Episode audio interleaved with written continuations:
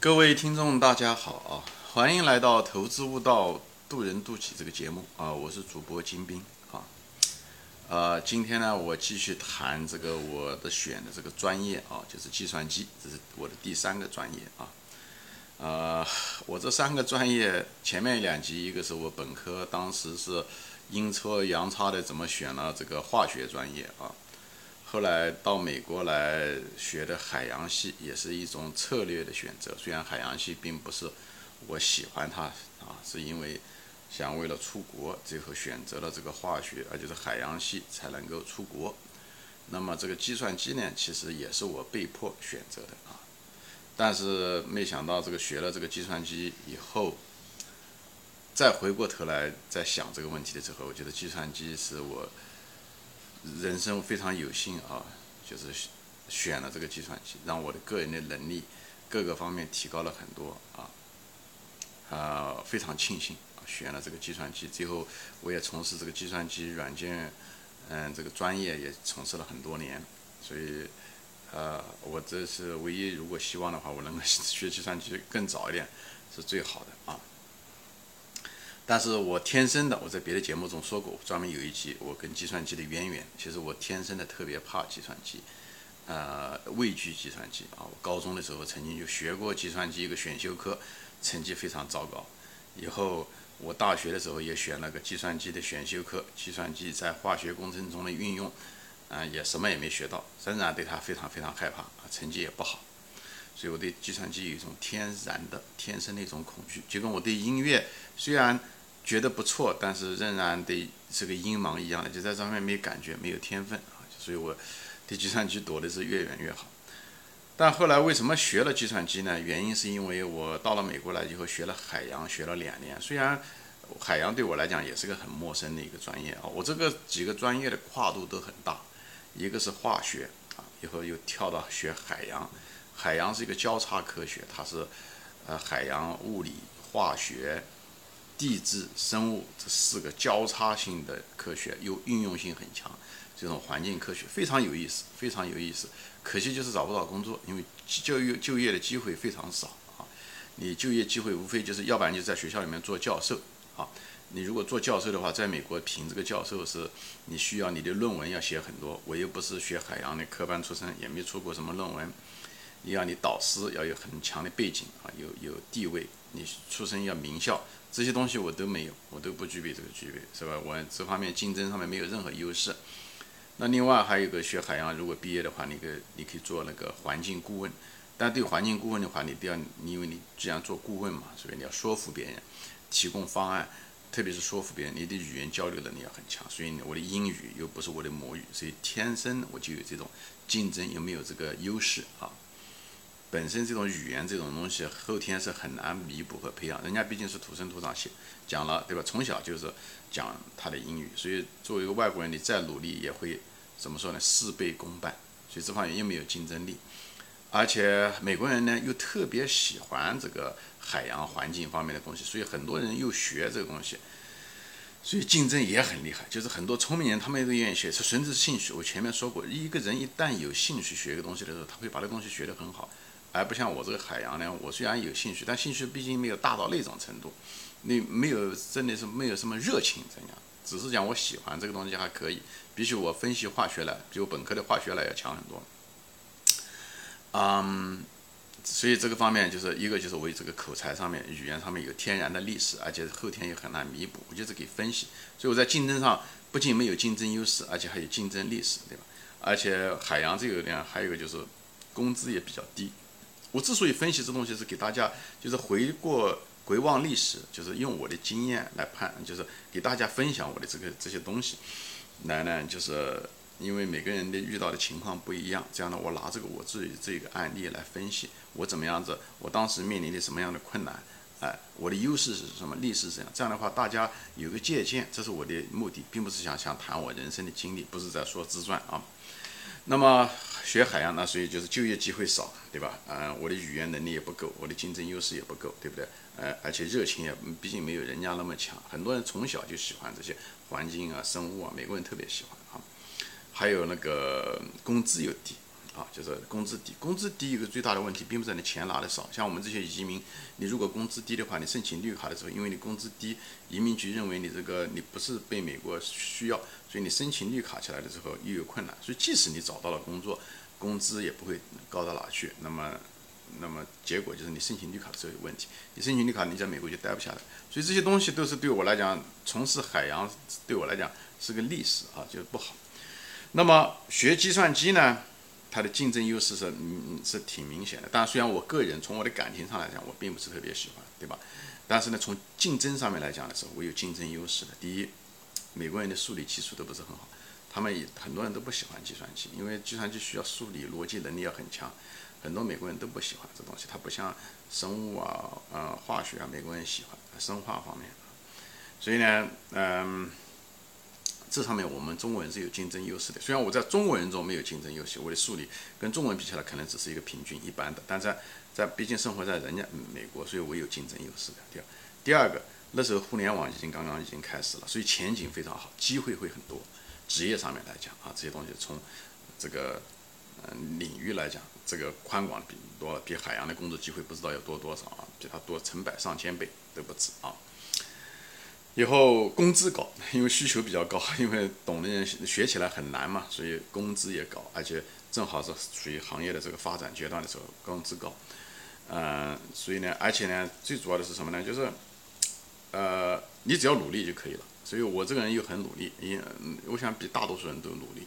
所以我努力，我是舍得花力气的人，舍舍得花力气，舍得花精力，哎，我愿意牺牲的人。这方面呢。呃，我只要努力就可以，所以这种事情我能够弥补，不像语言英语这种东西，我花了努力还不一定比人家强，因为人家是天生来的。所以从竞争的角度来说的时候，我愿意做那种就是我努力了就会不一定说事半功倍吧，但我也不想做一种对吧事倍功半的事情。我是希望就是我一份耕耘有一份收获，这个就是比较呃，这个从竞争来讲还是比较公平的一个竞争。最主要的时候对吧？计算机是跟计算机打交道，你不用说英语，所以呢。在这方面，我只要跟机器说就行了。所以这方面，呃，我还是有一些优势的。就作为中国人来讲，还是个有些优势的。但唯一的就是什么呢？就是学起来比较辛苦。但这种辛苦，谁学计算机都很辛苦。所以这个东西既不是竞争优势，也不是竞争劣势，只是我本人需要克服的东西。比方说说，呃，我天生来对计算机恐惧啊、害怕，这个东西是情绪上的东西，我是完全可以克服的。虽然。呃，我的信心不够，对吧？呃，难，计算机难学，但难学对所有人来讲都难学，不是讲对我难学，对不对？我可能还比人家还稍微好一点，虽然我不喜欢，但是我有这方面我还多多少少还有点竞争优势。毕竟不像海洋那个东西，我虽然喜欢，但是呢，我没有竞争优势。所以这时候的时候，你要把这个东西要分开看。我有一期节目专门说过，如果你有有兴趣、有热情，你学东西会容易很多。但是这个东西是个相对的，你必须要跟你的竞争对手相比。如果你有热情，别人比你更有热情，而且更多，比方打游戏机，对不对？那你那种热情你是不能够就从事那个职业的，因为有人比你学的人更多，其实喜欢打游戏的人更多，比你打游戏打得更好，而且打游戏机出路又不是那么好的时候，那你的时候你不能单纯的就从兴趣的角度来说。所以大家看东西的时候不要过于教条，就在这个地方。所以我就回到我这个专业的选择上的时候，就是觉得我虽然。海洋我更喜欢，计算机我不是特别喜欢，但是海洋上面我没有竞争优势，哎，别人比我这方面优势多的很多，语言也好，兴趣也好啊，各个方面，而且工资也低。那么计算机我虽然不喜欢，但是我有竞争优势。那这种情况下，我面临人生选择的时候，而且工资也高，我容易拿到嗯那个高的工资，我我容易拿到绿卡等等这些东西实实在在的一些客观的竞争优势都摆在那个地方的，就是好处又非常非常明显。在这种情况下，我唯一克服的就是。我要克服我的主观的弱点，比方我对他不感兴趣啊，或者是我对他害怕，我对他自信心不够，这些东西我都可以解决的。难以学啊这些东西，我难，别人也难，对不对？所以我只要克服我自己的难就好了，因为别人可能更难。所以这些东西你在人生遇到选择的时候，不要被自己的情绪来改变你的决定，而是一个客观的一个主观的。你的优势在不在？哦，在。你比别人这方面优势更强，可能你稍微。兴趣上面要稍微差一点点，但你很可能是个不错的选择。这地方我就给大家分享我的经验。最后，我唯一就觉得，我要脱离我自己的感觉，不要理性的去做判断，就是要学计算机。花，所以当时学计算机很辛苦，因为我那时候学计算机的时候我已经二十八岁了，也不年轻了。你知道学计算机是需要很多很多的精力的，而且理解能力，很多人二十八岁的时候都不愿意学东西了。我那时候女儿也刚刚准备要出生，以后呢，我一天其实也就是睡个两三个小时，很辛苦啊。那时候学计算机，一方面是个智力的一个拼搏啊，还有一个其实讲白了是个体力的拼搏，因为你每天如果能够只能睡两三个小时，你还能保持那么旺盛的精力去看书、去做写程序。哎，头脑也很清楚，你不是啊，嗯，装模作样的在那看书啊，你是正儿八经的要看书，要要很花很大的精力去理解那些东西。因为对我来讲，我也是个半路出家，没有任何计算机基础，很多概念很多都对我来都是陌生的。而且那些东西又不像生物和化学看得见、摸摸得着的东西，那个全是概念，对不对？而且把概念还得要最后写成程序，是一件很难的事情。但是呢，那时候有一点好是什么呢？我的学费是免费的，因为我那时候拿的是全额奖学金。那学校其实并不在乎你学什么专业，选什么课，所以我那时候，呃，免费可以学，所以我那时候成本很低，这也是我的一个可以说是一个竞争优势吧。所以我那时候就是偷偷的就开始学习计算机这方面东西。所以学下来以后，你在美国就可以扎下根，以后呢，好多东西对吧？身份也解决了，这时候我可以决定我的我的人生的自由度突然之间大了很多。所以那时候虽然是一个很痛苦的一个决定，但是我还是做了这件事情。当时其实我也没有那么主动的去做。当时有一个，所以算是一个契机吧，就是当时有一个中国人，嗯，他是从南大来的，然后他他也是背景也一样，他也不是学计算机的，以后他正好这跟我在海洋系是一个办公室，他他一直鼓动我学计算机，因为他也想学计算机，他希望找个伴。最后就我也被他说服了，我觉得。嗯，不仅仅是被他说服了，我不是想从众，而是他摆的这些理由，我是完全认可的。所以我唯一需要的就是，哎，嗯，脱离自己的那种叫 comfort zone 嘛，就是脱离自己的那种舒适区啊，去接受一个挑战。嗯，我知道学计算机是有很有用处的，非常重要的。所以这时候你是有的时候对自己要诚实，对吧？你虽然不喜欢，但是你真的是不喜欢吗？你真的要想，是因为你对他害怕，所以对自己没有信心。的那种错觉吗？还是讲你真的就是不喜欢，对不对？如果是说你，如果是说你自己扪心自问，你说你如果能够学下来这东西啊，那么你你你你假设自己在这方面是很有天分的，你如果能把它学下来，你会你会你觉得这个东西对你有益没有益？你觉得有益，那么你就应该学这东西，不要被自己的害怕和恐惧、焦虑的感觉，或对自己的学这东西的信心不够。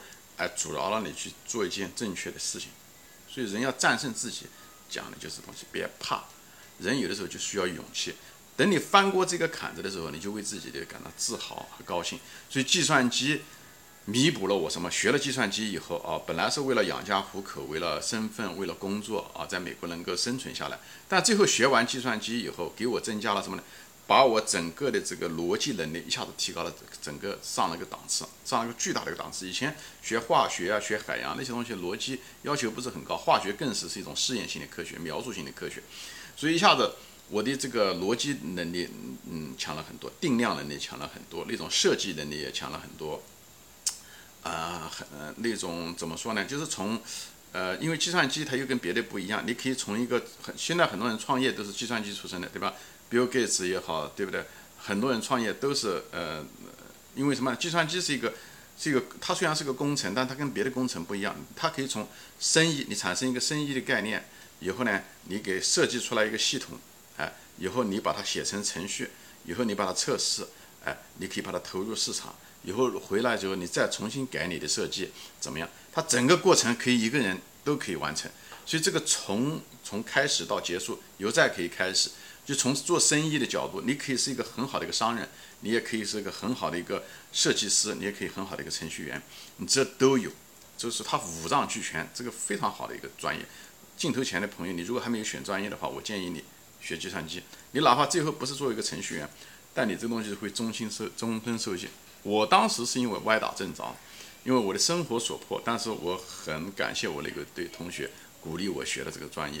所以终身受益，你头脑变得异常的清楚，你有那种工程师的那种素质和头脑，以后又可以把很复杂的东西变得很简单，因为可以把它分解开，又你分析的能力也很强，以后你解决提供方案的能力很强，这都是计算机写程序硬把你逼出来的，就很多东西，所以你又有可以形成一个主意，以后打一个框架，以后把这个框架又可以很具体的把它执行下去，以后又有反馈，看你最后是不是可以做得更好。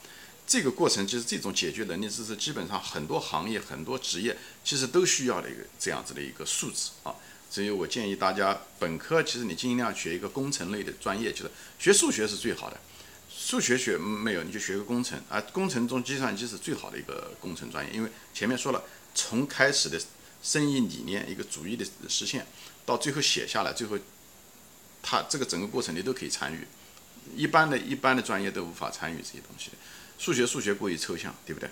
物理物理也是过相对来讲过于抽象。化学和生物它只是在做实验，很就是它不是从里到外，从从开始到结束它都有，就计算机才有这个东西。所以学完了这些东西以后是什么一种感觉呢？就是我征服了我原来的一种恐惧，所以对自己是那种真正的一种信心啊，就对自己的信心，觉得自己什么都可以学。原来那么害怕的东西，那么难的东西都给我学下来了，我就觉得天底下没什么东西我学不会的。所以那种信心是出自内心的那种信心。所以不要轻易的，就是呃轻言自己说哦自己哪地方不行不行。其实很多东西人生就是一个试炼，你去试炼干那个东西，你不行。那是另外一回事情。你如果是因为害怕没去做，躲避它，那成那会成为你一辈子的遗憾和呃，你对他就真的没有信心了。你对实际上不是对他没信心，你对你自己没有信心，你连试力勇气都没有。这个东西我觉得一辈子这是一个最大的缺憾。我们到这地球上来就是为了试炼的，就是为了 pass 各种 test，好吧？所以呢，你做完了，你把这个坎翻过去，那个坎越高，你越翻过去，你那种自豪感就越强。好吧，就是如果天底下所有的事情都是那么容易的话，每个人都能做的话，那人生还有意思吗？我觉得人生没有意思，天天就是吃吃喝喝，我觉得人生真的没有什么意思。实际上，人生它是需要跨越这东西，你才有那种，你你你才有那种自豪感，那种自信感，你才能对你的孩子说这些东西，而不是跟天天跟你家孩子灌那种心灵鸡汤。你谈你的经历，而这种经历是需要你跨这个坎的。跨完了这坎以后，你说给孩子听的时候。孩子觉得他也能跨过去，否则我觉得我特别瞧不起那些家长，就是自己的人生的坎没有跨过去，以后天天就把希望寄托在孩子身上，我觉得这不应该。所以在我们在我们年轻的时候，我们尽最大的努力，跨不过去是一回事情，跨不跨是另外一回事情，所以尽量的跨，好吧？还有一个东西是什么呢？就是有些东西啊，你根本不知道你喜欢不喜欢，直到你真正干了，你才知道。计算机，我认为我一直在学计算机之前，我一直认为不喜欢，最后干了以后，我。学完了我都没说我有多喜欢，我只觉得它很挑战。但是在工作中呢，学会了以后，干了以后才发现我自己在计算机上面是非常有天分的，真的只是学的可惜学的迟了一点。所以很多的你自己的天分和你喜欢不喜欢，你真的不知道。你认为你这样，你年纪轻的时候二十来岁的时候，你真的不了解你自己，你真的不知道自己喜欢不喜欢。直到你干了，直到你试验了之后，你才知道，你真正才能发现自己的天分。很多的一种天分啊，真的不是你看的，不是你认为的，而是你经历过。你才知道，你那个水深水浅，你拿脚躺到水里面去，就像小马过河一样的，你得要淌那个水，你才知道最后自己是不是一个天才。哎，很多东西是这样，不是表面上看的，一眼就能看的，就像一本书一样的，书它不是这样，通过看一个书壳子上面那个标题，你就知道这本书的内容了，不是这么简单的。你翻进去看了以后，你才知道，好吧？今天我就分析一下子，我就得分享一下子，我就人生的挑战，自豪的自信心，哎，你喜欢不喜欢？这些你人生面临的时候，你怎么样的分析你？